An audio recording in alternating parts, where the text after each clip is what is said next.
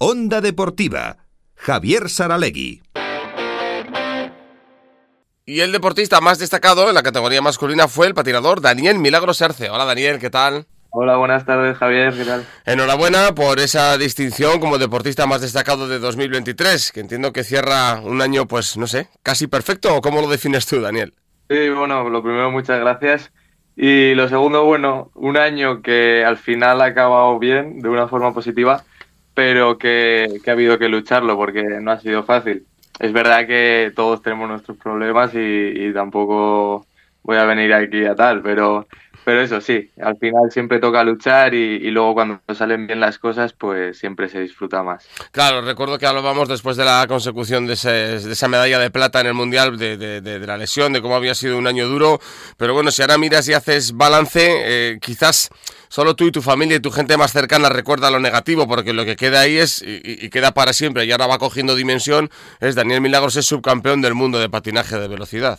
Claro, sí, al final, de cara al público, digamos que, lo que se acaba viendo es el resultado final.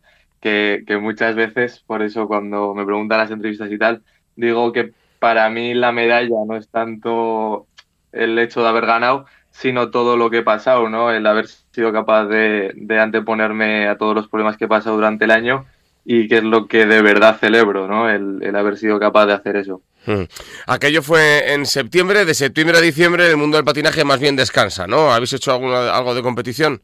Sí, bueno, las ruedas digamos que descansan, lo que pasa es que ahora me he metido en esto del patinaje sobre hielo, un nuevo proyecto, por lo que desde noviembre a mí me tocó volver a ponerme los patines, esta vez sobre hielo, y, entonces me ha tocado estar compitiendo además fuera de España, porque bueno, en España sabemos que no hay pistas de, patinaje sobre hielo para hacer long track, que es lo que hago yo. Así que nada, me ha tocado estar viajando pues, en Polonia, en Italia y la última en Alemania, que, que vine el lunes ya para España otra vez. Mm, no has estado aburrido entonces, o sea, eh, pista larga de 400 metros a pesar de ser velocista.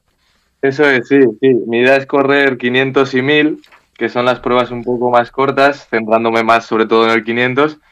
Y sí, es un poco la idea a partir de, ahora hacer en invierno. Bueno, pues hace, hace unos años, no sé, 15, 20, ver a un patinador español en, patinando sobre hielo era como los jamaicanos en bobsleigh de, de, las películas, pero claro, ya hubo quien abrió camino y, ahora la cosa es diferente. ¿Qué tal han ido los primeros registros de tiempos y, de las competiciones? Pues eh, empecé, pues eso, haciendo unos tiempos malísimos, como era obvio, al final muy pocos días patinando. Mi idea era sobre todo eh, meter todas las horas que pudiera. Entonces al final cuando vas siete días y cinco estás entrenando doble sesión dos horas, pues es complicado competir. Es verdad que la progresión ha sido rápida y bueno, puedo decir que en, en la última competición hice el tiempo de mi categoría del 500, aunque yo creo que lo podría haber hecho mejor, pero digamos que mi objetivo era un poco eh, tener ya la mínima de cara al año que viene para poder competir. Y, luego en el 1000 también me quedé cerca.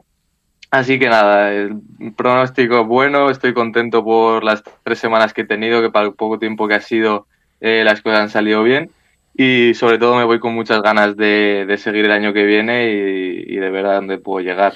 ¿Cómo es la técnica del patinaje en hielo? Porque el oyente ya comprenderá que, el hecho de patinar sobre hielo para un patinador de, en línea pues no le supone ningún problema, pero adquirir la técnica depurada que te permite ir limando centésimas y décimas de segundo, ¿eso es más complejo que, con el patín de ruedas?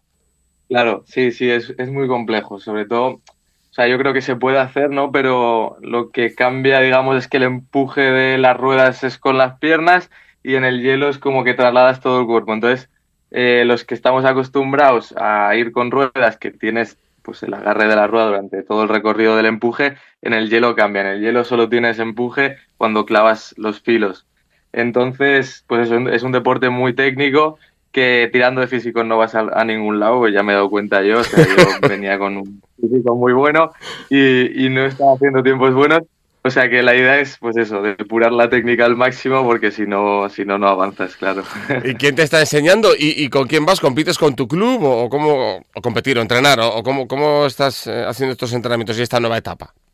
Pues en España es un poco complicado porque se gestiona a través de la selección española entonces lo que hay es una serie de grupos, digamos, los que empiezan son el nivel 3 y luego pues vas pasando hasta el nivel 1 Entonces, claro, cuando empiezas, lo que hace la selección es organizar una serie de stats de una semana y, claro, eh, cuando empiezas tienes que costeártelo tú todo y no es un precio barato que se diga. Entonces, claro, si quieres meter muchas horas de hielo y cada semana te cuesta bastante, pues es complicado. Entonces, sí que es verdad que a mí, pues gracias también al Campeonato del Mundo y a pues, las entrevistas y a la visibilidad que, estoy teniendo, pues estoy consiguiendo tener ayudas, pero, pero bueno, sigo ahí buscándolas y, bueno, la idea es pues intentar conseguir pues a empresas o lo que sea que puedan ayudar a, a estos costes y, seguir metiendo más horas, porque si no es inviable costear esto. Yo también eh, estaba dispuesto, pues tampoco quiero forzar obviamente a mis padres, eh, estaba dispuesto a pues el dinero que gané de la medalla del mundial invertirlo en su totalidad en el hielo.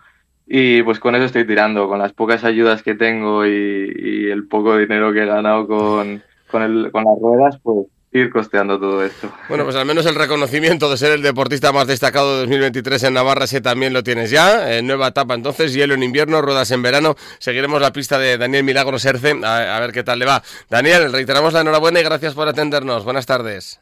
Gracias, muchas gracias a ti por volver a invitarme y a darme un poquito de voz en tu programa. Encantados, un saludo.